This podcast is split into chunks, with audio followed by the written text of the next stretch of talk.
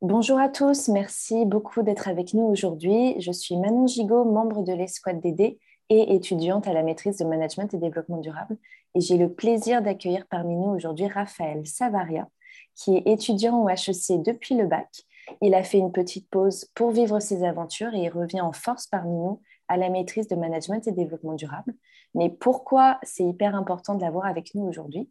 C'est parce qu'il a été en fait membre de la délégation jeunesse à la COP26 qui a eu lieu de fin octobre au mois de novembre, je crois jusqu'au 12 novembre de cette année 2021. Et donc, il va nous faire un petit retour d'expérience. Donc, bonjour Raphaël et merci beaucoup d'être parmi nous aujourd'hui.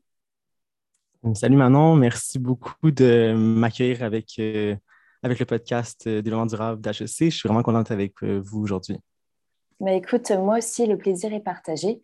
Écoute, je te propose de faire un bref retour sur toi, sur ton parcours. Moi, ce qui m'intéresse tout d'abord, c'est de savoir, mais comment tu as entendu parler de la COP pour la première fois? Puis qu'est-ce qui t'a poussé à participer à la COP 26 de Glasgow cette année? Moi, c'est un drôle d'aventure. En fait, je pensais jamais faire une COP. Euh, la première COP que j'ai entendu parler, c'était la COP 23. Euh, Donc, j'ai pas honte de dire que je ne savais pas trop c'était quoi les COP euh, avant 2017. c'est grâce au, groupe humanitaire pendant mon bac qui faisait une simulation de la COP 23 où est-ce que j'ai pu représenter l'Éthiopie. c'est là que j'ai un peu entendu parler de en fait, tout ce processus de diplomatie climatique et où est-ce que j'ai pu plus m'informer sur les enjeux de justice climatique aussi.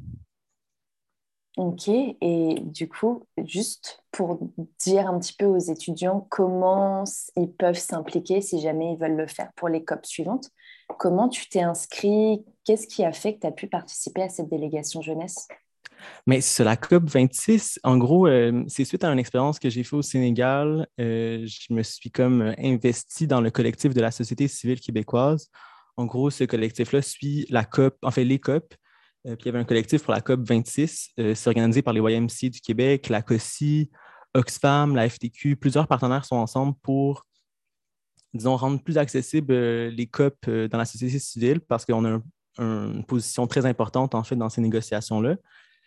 puis suite à ce stage que j'ai fait au Sénégal, je me suis, j'ai commencé à, en fait, j'ai voulu continuer mes, mes implications vers la justice climatique et la solidarité internationale. Puis pour moi, c'était important de, de continuer à m'informer, en fait, sur, euh, sur les enjeux euh, euh, qui, sont, qui nous concernent tous, en fait. Donc, ça a été un peu comme ça. Puis là, ben, finalement, je travaillais dans un organisme communautaire. Mon contrat se terminait. Puis là, ça a été juste que j'ai vu un appel, en fait, à projet, est-ce que je pouvais déposer un projet pour participer à la COP 26. Cette année, c'est une COP qui est particulière à cause de la, de la COVID-19. Donc, ça a été, en fait, j'ai proposé un projet de vulgarisation pour justement faire ce travail-là pour moi, mais aussi pour l'accessibiliser à d'autres personnes qui sont intéressées par, euh, la justice climatique et, en fait tout ce qui est les changements climatiques, euh, ce qu'on va parler aujourd'hui un peu. Euh, puis justement, j'ai déposé un projet et par ça a vraiment été rapide. J'ai appris que je faisais partie de la délégation jeunesse et j'ai pu partir pour Glasgow. Mais ça s'est vraiment fait rapidement. Puis c'est vraiment une question d'être de, au bon endroit au bon moment avec une disponibilité pour, euh, pour faire un voyage que ça a pu, euh, ça pu se concrétiser, en fait. Et tu parles beaucoup de justice climatique et d'enjeux climatiques. Est-ce que tu étais déjà sensibilisé depuis longtemps à ces enjeux-là? Ou est-ce que c'est aussi ton stage au Sénégal qui t'a encore plus euh, mis au courant de ces problèmes-là sur la planète aujourd'hui? Ben moi, c'est sûr que comme depuis que je suis enfant, ça a été toujours un peu dans mes... Ben en fait, moi, je m'en souviens qu'on parlait de changement climatique dès que j'étais enfant, j'étais déjà un peu euh, intéressé par ça parce que je savais que c'était un enjeu qui allait nous toucher. Puis euh, je m'en souviens, j'avais huit ans, on avait fait une sortie à la, à la biosphère et euh, j'avais été comme choqué par les données qu'on m'avait présentées. Puis j'étais juste un enfant. Après, ça a été. moi, j'ai toujours été super intéressé par les cours d'histoire, les cours de monde contemporain, géographie. donc, déjà là, ça se bâtissait tranquillement en moi en, en adolescent, quand j'étais un adolescent, en fait. Puis ensuite, je pense que c'est vraiment au cégep, euh, puis même à l'université, je, me suis mis dans, le groupe de développement durable, en fait, l'aspect développement durable pour une raison. Je pense que j'étais déjà sensibilisé à ça, mais ça s'est réellement concrétisé euh, dans mon stage au Sénégal, clairement. Euh, j'ai fait la simulation de la COP 23, qui était un peu la première fois que je commençais à comme, comprendre les inégalités, les injustices. Et le stage au Sénégal a été vraiment juste une, une expérience qui est venue disons, plus définir clairement ben, les enjeux qui, nous touchent. puis pour moi, c'était comme de voir réellement les changements climatiques, voir les conséquences, mieux comprendre en fait les conséquences au niveau local dans les communautés que j'ai rencontrées. puis ça, ça, a comme été un genre d'éducation, c'était vraiment un stage qui a été bien monté, j'avais des belles formations avant de partir pour ne pas recréer des erreurs euh, euh, que certains font, en coopération internationale, mais aussi pour contextualiser mon aide et euh, en fait le petit grain de sel que j'ai pu déplacer là-bas. Donc, c'est, ça a été vraiment une façon de concrétiser mon expérience. Puis, en fait, pour parler un petit peu plus de mon stage au Sénégal, je suis venu appuyer un organisme non gouvernemental dans la préservation des ressources naturelles au Sénégal. Euh, puis c'est un, projet qui était par rapport aux, enjeux d'érosion hydrique. Donc, c'est un, enjeu qui est lié directement au changement climatique. Euh, pour faire ça en bref, je pourrais vous en parler très longtemps, mais en bref, euh, ce qui se passe, c'est que les précipitations, il y en a encore, évidemment. Donc, il y a de l'eau qui, tombe du ciel, mais c'est sur des périodes qui sont beaucoup plus rapprochées, beaucoup plus courtes. Donc, il y a moins de, de précipitations, mais c'est vraiment plus concentré dans l'année.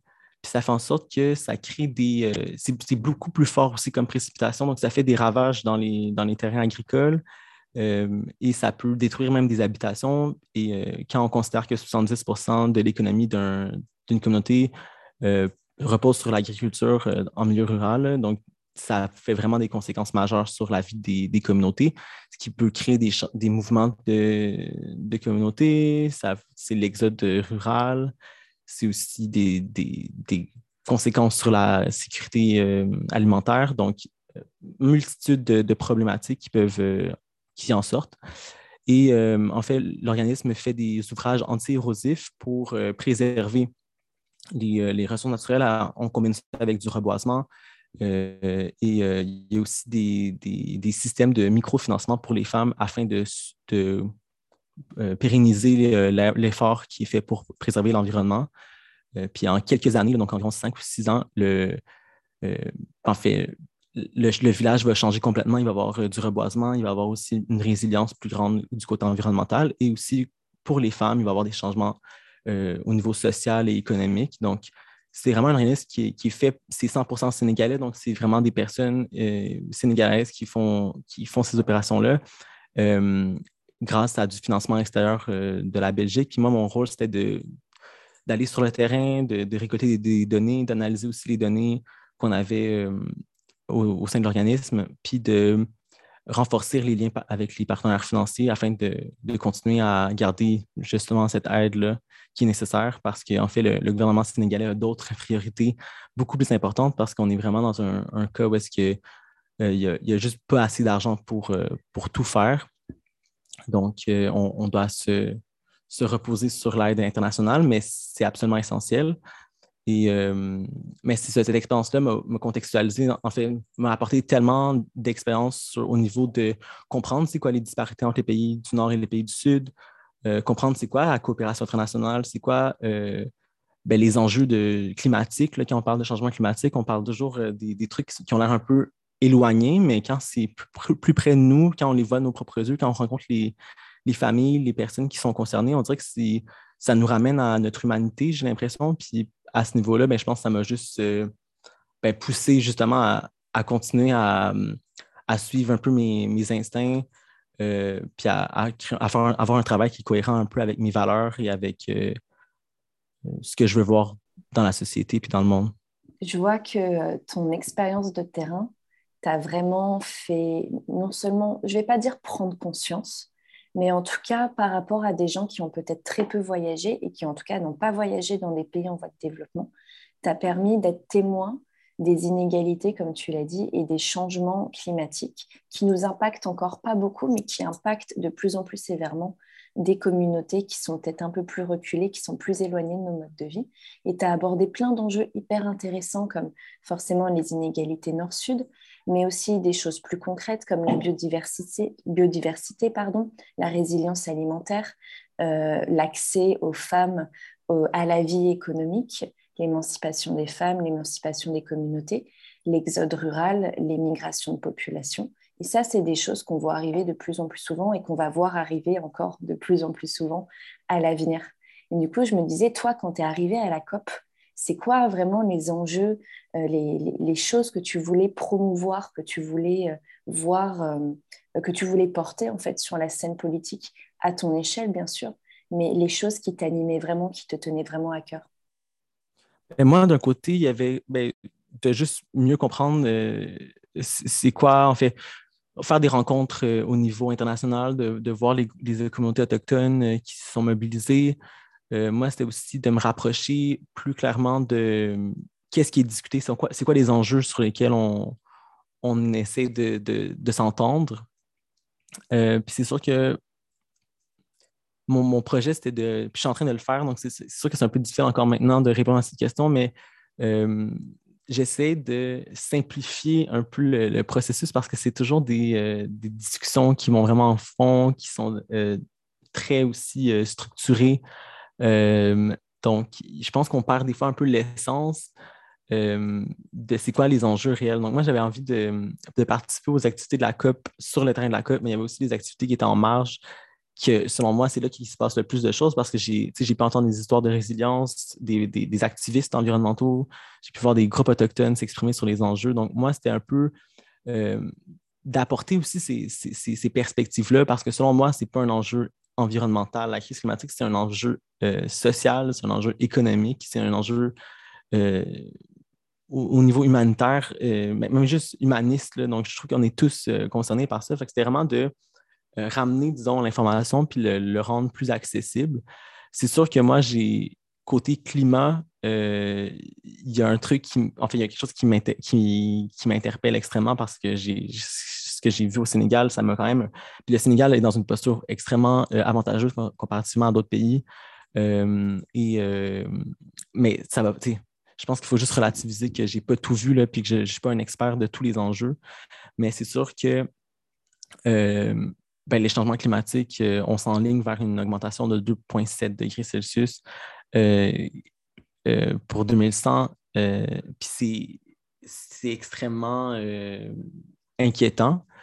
Euh, il va avoir des conséquences qui vont être, euh, comme on a dit, un peu au niveau de la sécurité alimentaire, au niveau euh, ben, des changements du climat, il des réfugiés climatiques à cause de, ces changements-là.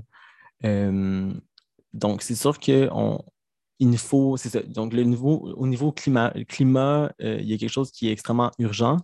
il faut limiter, en fait, le réchauffement à 1,5 degrés Celsius avant l'ère euh, pré-industrielle. Euh, puis c'est absolument essentiel parce qu'il va y avoir des, conséquences énormes sur, au niveau de la biodiversité. Euh, je vais juste faire une petite pause parce qu'il y a une voiture qui passe.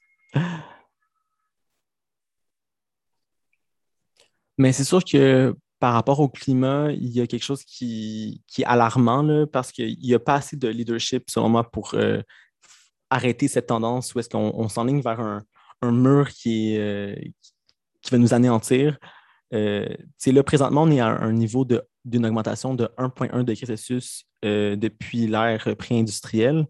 Puis on voit déjà des conséquences. On voit les, feux de forêt, on voit les, ouragans, euh, les typhons, on voit aussi déjà euh, de la désertification, des changements par rapport aux précipitations. Donc, c'est comme on les voit déjà, ces conséquences-là. Puis là, présentement, on s'enligne vers une augmentation de avant la COP, on parlait de 2,7 degrés Celsius euh, d'ici 2100, ce qui représente des conséquences énormes. Et il faut savoir que chaque décimale compte en fait sur les conséquences et, euh, c'est des conséquences qui, ont déjà lieu présentement et qui vont continuer à avoir lieu, qui, apportent des conséquences économiques, euh, au niveau humain aussi. Donc, c'est sûr que pour moi, c'est un enjeu qui, est sur moi principal, puis c'est l'enjeu principal de la COP, mais il y a aussi il y a une autre COP qui se prépare par rapport à la biodiversité. Euh, on est quand même, les changements climatiques, ça touche plusieurs aspects, mais la biodiversité, on est présentement dans une période d'extinction de masse où est-ce qu'il y a encore des, espèces animales et végétales qui sont menacées d'extinction. Il nous faut absolument du leadership, il nous faut absolument euh, qu'on reconnaisse l'urgence, en fait. Puis c'est sûr que euh, il y a aussi tout ce qui était les, les, euh, les, enjeux de ben, les enjeux autochtones, entre autres, parce que je me, suis, je me suis vraiment beaucoup penché là-dessus pendant cette COP. où est-ce qu'on reconnaît aussi que ben, on est dans un monde colonial où est-ce qu'on on continue d'extraire des ressources sur des territoires qui ne nous appartiennent pas. Euh, puis je pense qu'il faut revoir complètement certains euh, acquis ou certaines. Euh, le statu quo, en fait, où est-ce qu'on s'imagine que notre façon de fonctionner est, viable. puis je pense qu'il faut changer notre culture aussi pour, pour intégrer le développement durable, même la décroissance et revoir notre rapport à, à la nature et au territoire. Donc, il y a plusieurs enjeux qui, sont ressortis de cette COP. Euh, je pense qu'on ne parle pas tous le même langage, malheureusement, quand on va à une conférence euh, comme celle-ci. Mais euh, c'est absolument essentiel que le Canada reconnaisse sa juste part historique parce qu'il faut considérer que le Canada a une dette écologique énorme envers les autres États, envers le monde. historiquement, on n'a pas eu la planète et on ne serait jamais capable de repayer parfaitement cette dette écologique. Euh, puis les objectifs actuellement sont trop, euh, sont trop bas. On, parle de réduire nos émissions de 60% pour faire la juste part, mais ce n'est pas ce qu'on voit actuellement. Il faudrait, faudrait qu'on décarbonise notre économie, mais il, y a tellement de choses à faire, tellement de travail à faire, mais il y a tellement de résistance. Je pense qu'il nous faut du leadership, il nous faut un plan clair. puis c'est ça, en gros, j'ai hâte, de voir la suite parce que c'est sûr que la Coupe, là, on va en reparler un petit peu plus par la suite, là, mais est-ce que c'est une victoire? Est-ce que c'est une défaite? Qu'est-ce qu'on en pense de cette Coupe? Euh, ben, mais je pense qu'il faut reconnaître aussi que le Canada a une, responsabilité, qu'il faut aussi aider les pays en développement euh, à financer leur transition, euh, puis à, traverser cette crise parce qu'il y a déjà des, des mesures d'atténuation qui doivent être mises en place et d'adaptation, et ça coûte de l'argent et c'est pas il faut qu'on accompagne, en fait, il faut qu'on ait de la solidarité internationale puis qu'on accompagne justement les autres États. Ça, c'est un point que j'aimerais euh, aborder avec toi, justement, parce que tu nous as dit tout à l'heure que, par exemple, le Sénégal est extrêmement dépendant de l'aide internationale pour financer des projets de résilience et que derrière, nous, nos gouvernements occidentaux ont vraiment beaucoup de mal justement à reconnaître leurs responsabilités vis-à-vis des changements climatiques, mais aussi avoir des stratégies de mitigation climatique, c'est-à-dire euh, limiter le réchauffement de la planète à un certain point. Ils ont énormément de mal à, avoir des stratégies de mitigation euh, efficaces. Il y a un manque de leadership, comme tu l'as dit. Et un gros point qui est ressorti de cette COP, c'est qu'il devait y avoir un fonds de 100 milliards, normalement voté à la COP 21, pour aider tous ces pays en voie de développement à entamer une transition, à avoir des stratégies euh, de, résilience, à pouvoir être mieux armé face à ces changements climatiques.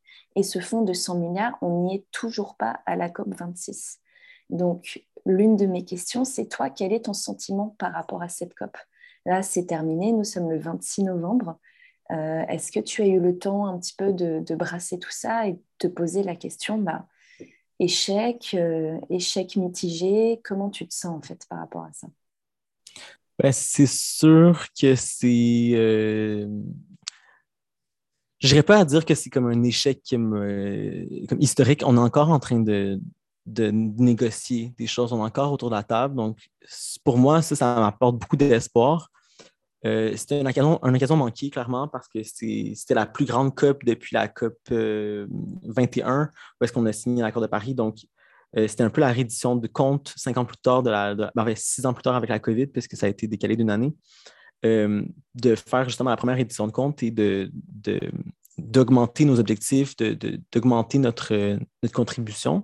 Parce que ça, c'est dans l'accord de Paris, il faut que les États, à chaque cinq ans, regarde qu'est-ce qui, a été fait et qu'on augmente nos, euh, nos, contributions.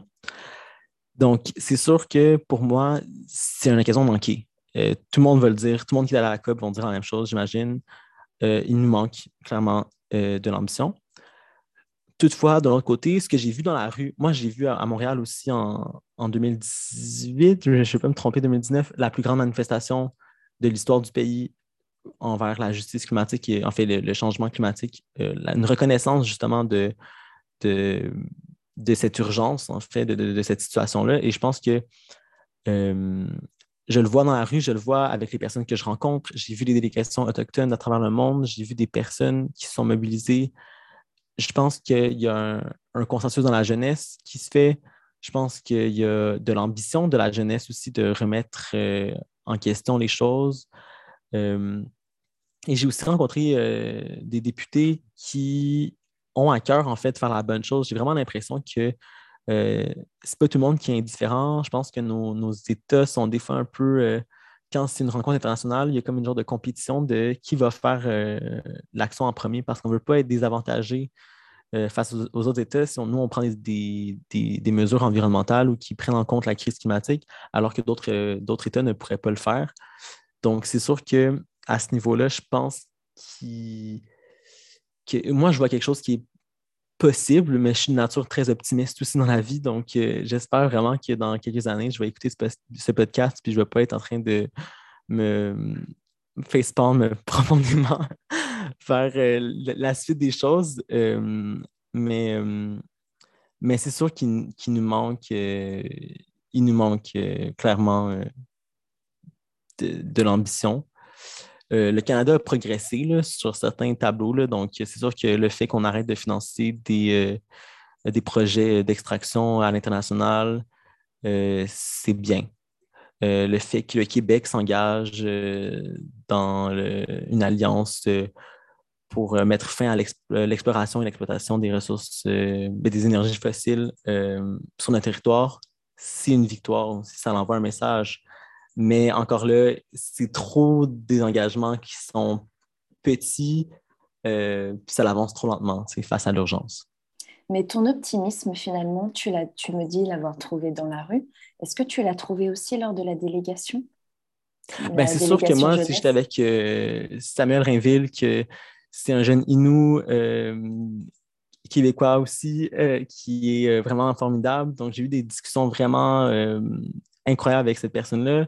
J'ai aussi euh, Xavier Courcy-Rio, qui était un jeune de 19 ans qui a pris la parole devant euh, M. Legault, euh, puis devant notre ministre de l'Environnement au fédéral. Donc, je trouve qu'il y a quelque chose, je vois dans, ces personnes-là aussi beaucoup, beaucoup de, motivation. Je vois, en fait, c'est des personnes que je trouve formidables et j'ai rencontré aussi une panoplie de personnes qui travaillent pour Équiterre, le YMCA, et je trouve que c'est il y a vraiment un écosystème. C'est vraiment des personnes qui sont super, qui, ont les, mêmes euh, buts en tête.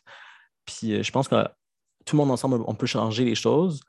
Euh, mais il faut qu'il y ait une plus grande mobilisation de la société civile au Québec. Je pense que mon travail, je pense que ça va être dans les prochaines semaines, de créer du contenu sur les réseaux sociaux, puis de mettre ces, ces statistiques-là et ces pistes d'implication-là de l'avant. mais je pense vraiment que c'est c'est pas impossible. Euh, dans l'histoire, il y a eu des grands changements dans la façon de voir les de, dans, l'humanité, en fait. Puis euh, je pense qu'il y a beaucoup de gens qui, euh, qui, ne se reconnaissent pas, en fait, dans cette société de surconsommation où est-ce qu'on est supposé travailler du lundi au vendredi pour des corporations qui cherchent à s'enrichir. Je pense qu'on est beaucoup à dénoncer ça. On est beaucoup à, à avoir des ambitions plus grandes pour l'humanité. Euh, donc, euh, c'est ça. moi, j'ai encore espoir qu'il va y avoir des changements. Je l'ai vu dans la rue, je l'ai vu euh, à travers en fait les rencontres que j'ai faites. peut-être que j'ai peut-être été dans, une bulle. J'espère que je n'étais pas trop dans une bulle optimiste. alors qu'il y avait des discours très difficiles à entendre aussi, puis qui nous remettent en question beaucoup. Mais je pense que c'est absolument important de, se remettre en question pour retrouver justement le, euh, ben, l'énergie qu'il nous faut pour faire euh, ce changement. Et cette présence de la jeunesse euh, positive, active, sensibilisée, en quoi c'est important pour toi qu'elle soit présente à la COP26 Parce qu'en soi, le pouvoir est assez limité. Vous n'avez pas accès, vous ne pouvez pas parler directement avec les dirigeants du monde entier. Et pourtant, vous êtes là vous êtes là à promouvoir un message, à mettre de l'avant vos idées. Pourquoi c'est important que des jeunes se déplacent à la COP26 à Glasgow euh, et se réunissent? Est-ce que tu peux m'expliquer un petit peu euh, euh, ton sentiment vis-à-vis bah, de, de l'influence que vous pouvez avoir à ce moment-là? Ben, au niveau des rencontres, c'est sûr que les ben, on a eu des opportunités de rencontrer des personnes qui sont élues. Euh, donc, déjà là, d'avoir cette discussion-là, de pouvoir euh, réfléchir avec ces personnes-là, puis de faire des demandes concrètes, c'est déjà une opportunité en soi. Euh, je pense qu'à la jeunesse, on est les personnes les plus concernées, en fait, par, par cette crise. On va avoir ce problème entre les mains bientôt. en fait, déjà, on, l'a, mais on sait qu'on ne le reconnaît pas. Mais on est les personnes qui, qui, enfin, on va voir le, Je veux juste recommencer cette. Euh, la place de la jeunesse est extrêmement importante. En fait, euh, on est les personnes qui sont, selon moi, les plus concernées par la crise euh, parce que c'est nous qui allons la vivre le plus longtemps. mais je pense aussi qu'on a une responsabilité morale, en fait, envers la jeunesse. Puis là, je parle peut-être pour les personnes plus jeunes que moi, mais aussi ma génération on est les, c'est ça, on, est les personnes qui, on lègue, en fait, euh, ça va être perpétuel. Puis je pense que, en la jeunesse en général euh, devrait toujours avoir une place morale euh, lors de ces rencontres-là. Puis même, j'ai l'impression qu'on a une vision qu'on, plus jeune, on est plus on est moins ancré dans le statu quo, on est plus ancré dans ce qu'on connaît puis dans ce qu'on a pu critiquer par nos observations qui sont euh, qui se bâtissent avec nos expériences euh, dès notre plus jeune âge, j'ai l'impression qu'on a une responsabilité envers la jeunesse de, créer ces opportunités-là pour, euh, pour qu'on puisse rencontrer nos décideurs, nos décideurs. nous, on a pu rencontrer des personnes qui sont élues, faire passer nos messages, discuter avec ces personnes. puis j'ai vraiment l'impression que ben, on est absolument essentiel lors de ces rencontres-là. Euh, on a aussi, souvent, on a l'impression qu'on n'a peut-être pas les choses les plus pertinentes à dire, mais c'est totalement faux parce qu'au final, euh, euh, on est les personnes qui allons avoir ce problème entre les mains le plus longtemps. puis on n'est pas les personnes qui en bénéficient le plus du statu quo actuel. donc, je pense vraiment aussi qu'on va tranquillement évoluer vers un moment dans l'histoire où il va y avoir un avant et un après, voir les personnes qu'on va faire, comme on va juger certaines personnes certains aspects de notre société, puis on va euh, en apprécier euh, d'autres. Puis j'ai l'impression qu'il faut se mettre du bon côté de l'histoire dès maintenant. Donc, je pense que c'est du côté de, du progrès puis de la jeunesse, là, clairement. Rappelle-moi, vous n'aviez pas accès aux salles de négociation à la COP26? Non. En fait, à cause de la COVID, on n'avait pas accès à tout. Euh, quoi que c'est ça là, souvent, c'est des discussions qui sont assez poussées, c'est euh, des négociations sur des euh, déclarations officielles qui sont un peu. Qui, peuvent être super intéressantes pour certaines personnes, mais moi, c'est vraiment plus pour les aspects, les actions sur le site de la COP. Donc, on a accès à toute l'infrastructure autre que les salles de négociation. tout le terrain, on peut aller voir des conférences, participer à des actions politiques. Euh, puis il y avait aussi tout ce qui se passait à l'extérieur des murs de la COP, donc euh, les manifestations euh, dans la rue, le People's Summit, donc les, les, activités qui sont faites vraiment pour les citoyens du monde et qui se passent en marge, donc un peu en réaction à l'exclusivité de, la COP. Donc, ouais. OK. Ton expérience devait être vraiment, vraiment enrichissante. Tu as dû participer à des manifestations. tu as pu rencontrer peut-être d'autres délégations jeunesse? Oui, donc j'ai rencontré plusieurs personnes. Euh, moi, j'ai participé à, euh, aux manifestations euh, du vendredi, donc la manifestation de la jeunesse. et la, journée suivante, c'est la grande manifestation à Glasgow. Donc, j'ai pu voir des activistes environnementaux à, travers le monde prendre la parole sur les enjeux qui les touchent. Beaucoup de personnes autochtones aussi qui ont pris la parole. donc, des gens qui sont en Amérique du Sud, en Afrique, dans les îles euh, du Pacifique. J'ai vu vraiment de. Puis des gens au Canada aussi qui ont pris la parole des, discours très émouvants euh, de, personnes autochtones qui sont sur nos territoires. Euh, donc, c'était super intéressant. Puis oui, j'ai fait plein de rencontres d'autres activistes à travers le monde qui font des choses incroyables, selon moi. et ben, ça a été vraiment une opportunité aussi de, se réseauter même au sein de notre délégation jeunesse ou de en fait des gens qui sont dans, du Québec qui participent à, ces, euh, euh, à, cette rencontre-là. Ben, C'était super intéressant d'être en proximité aussi avec ces, les gens qui travaillent. Mm-hmm. Donc, euh, ouais, ça nous a rapprochés de plein de gens, en fait. Et je suppose que ça t'a aussi permis de, d'avoir des perspectives différentes. Les enjeux doivent être différents selon les populations. Tu l'as très bien mentionné d'ailleurs par rapport aux populations autochtones euh, au début euh, de notre podcast. Euh, pour moi, c'est une occasion aussi extraordinaire d'aller se confronter à des points de vue différents et d'en ressortir enrichi. Est-ce que tu as ce sentiment aussi? Bien, clairement. Puis je pense qu'il y a, y a, beaucoup de ressemblances au final entre les histoires. Je pense que oui, on a des défis différents, euh, puis des responsabilités différentes aussi. Mais euh, au final, on, cherche tout le monde à avoir de la justice, enfin une plus grande justice climatique. On, cherche tous à avoir euh, ben, des actions concrètes dès maintenant, des actions qui sont percutantes et qui vont vraiment changer les choses. Donc, il y avait quelque chose qui était assez unanime dans les manifestations en marge de la COP.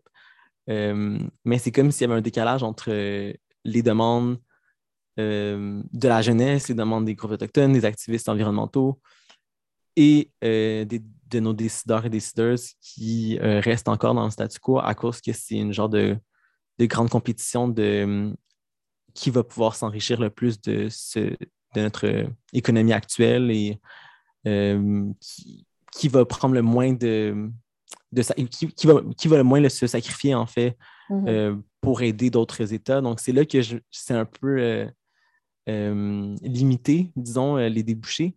Mais, mais je sens quand même qu'il y a, des points de vue, on a tous des histoires différentes. Puis c'est justement ça qu'il nous faut aussi pour se sentir concerné.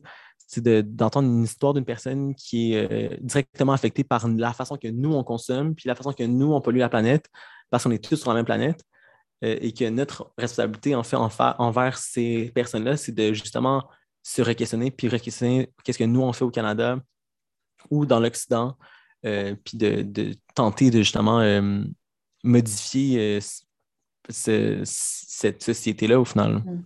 Raphaël, je te remercie beaucoup pour cette transition parce que justement, nous allons migrer vers la dernière partie de notre podcast où je voulais te demander, toi, tu es à HEC Montréal, moi aussi d'ailleurs.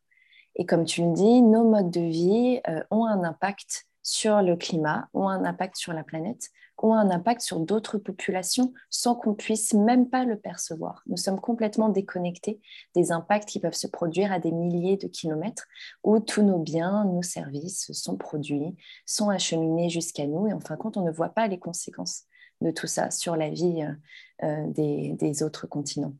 Et donc, qu'attends-tu, toi, de retour à Montréal, euh, comment entends-tu agir en faveur du climat et de l'environnement dans ta vie personnelle ou dans ta vie euh, professionnelle? C'est ah sûr qu'il y a une petite colle. un petit moment de réflexion. Bien sûr. Ben, c'est sûr que moi, ça fait des années que je, prends des actions qui, pour rendre plus cohérente, disons, ma façon de consommer, euh, ma façon de. Ben, pour qui je travaille, qu'est-ce que je veux faire comme, comme emploi et tout. Donc, c'est sûr que pour moi, c'est de garder cette cohérence-là. En fait, moi, j'essaie d'avoir une consommation, disons, surtout l'alimentation, qui a un impact extrêmement grand sur notre empreinte écologique personnelle. C'est une façon très facile de, de, réduire grandement notre, notre impact. Donc, moi, c'est sûr que j'ai adopté, en fait, éviter de consommer de la viande. Moi, je, suis végétarien depuis plusieurs années euh, déjà. Et je ne veux pas être virtueux non plus dans, ce que je vais dire maintenant, mais c'est de aussi éviter de, consommer inutilement certains, euh, trucs. Euh, à Montréal, on est chanceux, on a des, euh, friperies, deuxième ou troisième industrie qui consomme le plus dans nos consommations individuelles. Ben, c'est aussi. en fait, je vais juste reprendre ça parce que je ne suis pas sûr de mes données, mais je vais juste dire, attends, des friperies qui sont proches de chez nous. On peut avoir euh, acheté des vêtements qui sont seconde main. On peut aussi, on a accès à la technologie qui peut euh, facilement, on peut s'équiper euh, à gauche, à droite de, trucs seconde main, ce que je fais depuis mm-hmm. plusieurs années. il y a aussi tout ce qui est comme l'économie du partage. Donc, on a plein de ressources qui sont, qui sont disponibles à nous, qu'il faut, on peut éviter d'acheter une voiture, on peut en louer à l'occasion. Il y a plein de nouvelles initiatives qu'on doit justement encourager même chose pour euh, nos fruits et légumes euh, consommés de façon plus locale. euh, puis de façon plus responsable, il y a, plein d'opportunités pour euh, d'encourager aussi. Il ne faut pas oublier que chaque dollar qu'on dépense, c'est un vote. Donc, d'éviter de, s'habiller dans des fast fashion, de, consommer de façon excessive et d'encourager le fast fashion. c'est vraiment quelques pistes qu'on peut élaborer, mais moi aussi, du côté plus personnel, c'est de euh, tenter de me tailler une place puis un emploi, de me trouver un emploi en fait qui, euh, qui va représenter mes valeurs aussi, puis de ne pas euh, me limiter à un emploi parce qu'il y a des avantages économiques ou une reconnaissance sociale que je pourrais en tirer. Donc, ce serait de continuer à avoir confiance en mes rencontres, puis éventuellement d'avoir un emploi qui sera à la hauteur de mes, mes attentes et qui, dans lequel je vais pouvoir exceller. Euh, tu as vraiment raison. Le mot exceller est un peu fort, peut-être. Raphaël, tu as vraiment raison de rappeler à nos auditeurs qu'à Montréal, on est très chanceux de bénéficier de tout un tas d'alternatives qui nous permettent de nous sortir finalement du mode de consommation traditionnel.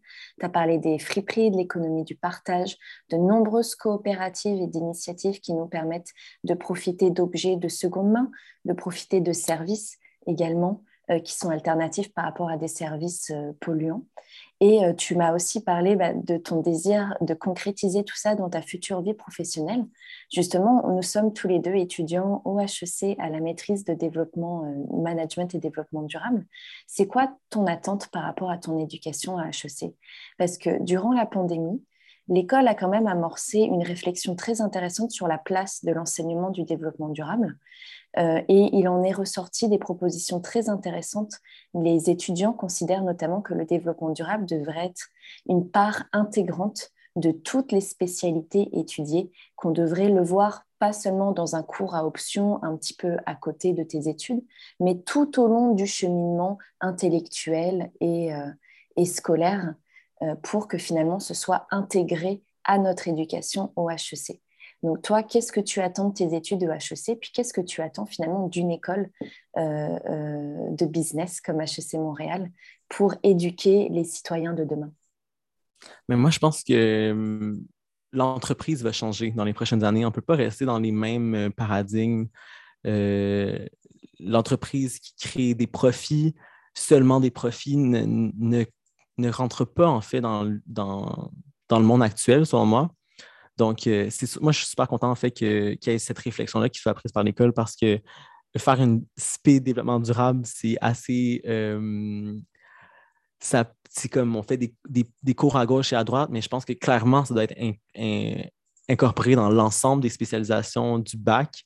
Euh, puis je pense que ça devrait être aussi intégrant, une partie intégrante en fait des entreprises de, de, réfléchir aux enjeux sociaux, aux enjeux environnementaux, dans l'ensemble de, leurs, dans, de leurs activités, peu importe leur, euh, leur, taille aussi, même les petites, moyennes entreprises, ce qui représente la, plus grande partie des entreprises au Québec, doivent euh, aussi s'engager dans, euh, dans cette démarche-là. ben, je m'attends, j'aime bien à date ce que je vois. Il y, a des, il y a beaucoup de profs qui sont engagés, des profs qui offrent des opportunités, qui nous tiennent au courant de, de qu'est-ce qui se passe.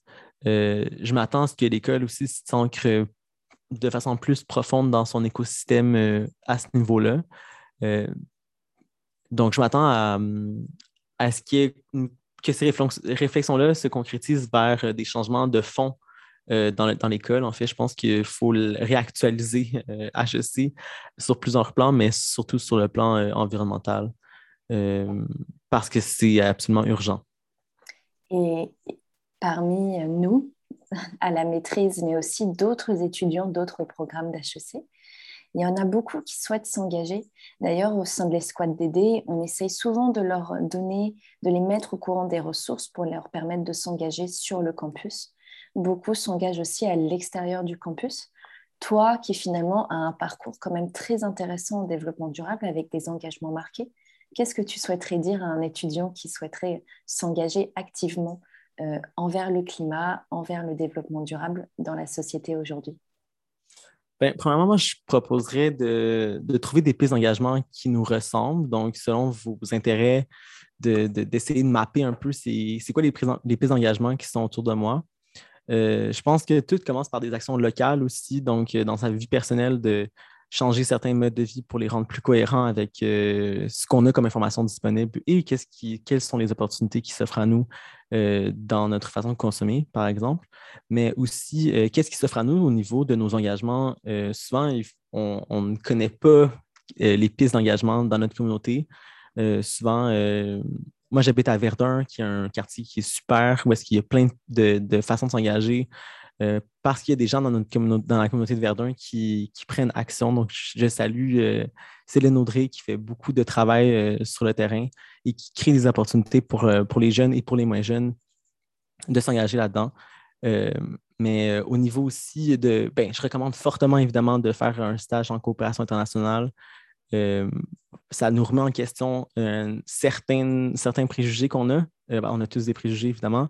Puis on a tous aussi des biais où est-ce qu'on pense que peut-être notre vision ou notre façon de, fonctionner fonctionne mieux que d'autres. Mais au final, on a beaucoup, beaucoup à apprendre, en fait, de d'autres façons de faire, de remettre en, perspective aussi notre façon de vivre et se rallier vraiment plus à, l'essence, euh, puis à l'essentiel euh, de la vie euh, à travers ces expériences-là. Donc, moi, je recommande fortement de s'informer sur les programmes de stage internationaux pour les jeunes. PSJ, il y a plein d'organismes communautaires qui, qui, en coopération internationale, qui, qui offrent des opportunités d'engagement. Sinon, je vous conseille aussi de suivre les, les initiatives du YMCA du Québec, de la COSI. En fait, c'est la COSI, l'Association québécoise des organismes en coopération internationale, qui m'a envoyé à Glasgow. Donc, d'aller voir un peu euh, qu'est-ce qu'il y a offert euh, par la COSI. Oxfam aussi, suivre sur les réseaux sociaux Oxfam Équiterre, où est-ce qu'on a de l'information qui est euh, percutante et véridique, qui est importante, et des pays d'engagement aussi. puis sinon, ben, je conseillerais à une personne qui veut s'engager vers le développement durable, la justice climatique ou euh, euh, vers le progrès, disons, de, ben, de redéfinir notre, notre statu quo euh, pour soi-même, en fait, de, de, se responsabiliser, de se responsabiliser sans se, punir, puis en étant assez doux avec soi-même, mais de, de, faire preuve de courage, de changer sa façon de consommer, de choisir un emploi qui nous ressemble et qui, qui est en cohérence avec ce qu'on sait. puis de faire confiance aussi aux rencontres qu'on va faire travers le chemin. Euh, parce que des fois, il y a des opportunités qui, à travers une rencontre, peut avoir une opportunité, ça nous ouvre une porte et la suivante et la suivante et la suivante. Et euh, euh, puis après, ben, on considère qu'il y a des choses qu'on peut considérer de peu productifs, mais au final, qui, sont extrêmement productifs dans notre vie. Donc, donc au final, c'est de faire confiance aussi dans le chemin qu'on se trace pour soi-même. Écoute, merci beaucoup Raphaël pour ce témoignage et pour tes mots et ton optimiste, optimisme. Pardon. On en a grandement besoin, surtout ces temps-ci. Je te remercie sincèrement d'avoir pris part à notre podcast en espérant que nos auditeurs l'ont apprécié. Et pour la fin, j'ai une dernière petite question pour toi. As-tu pu rencontrer Greta Thunberg? Oui. Oui, j'ai rencontré euh, Greta, notre. Euh, j'ai pas juste rencontré Greta, il y a eu plein d'autres personnes que j'ai rencontrées qui sont euh, tout aussi pertinentes et pertinentes que, Greta. Donc, oui, Greta était là. Je l'ai vue à la manifestation du vendredi 5 novembre. Icon, évidemment. elle a scandé que c'était déjà la COP26, c'était une failure elle avait déjà, c'était même pas encore terminé la COP et elle était déjà en train de, dire son, son, point de vue. Euh, donc oui, j'ai rencontré Greta. Est-ce que je la trouve inspirante? Absolument. Euh, puis euh, je ne sais pas quoi dire de plus sur, ça. non, c'était juste pour le petit côté people du podcast. Oui, mais... en tout cas, merci. C'est ma grande chum maintenant. merci et surtout tiens-nous au courant euh, de tout ton travail de vulgarisation. Euh, nous, on va essayer de le euh, diffuser le plus largement sur nos réseaux au HEC. Donc voilà, merci encore pour tout ton travail et tes engagements. Merci et à bientôt.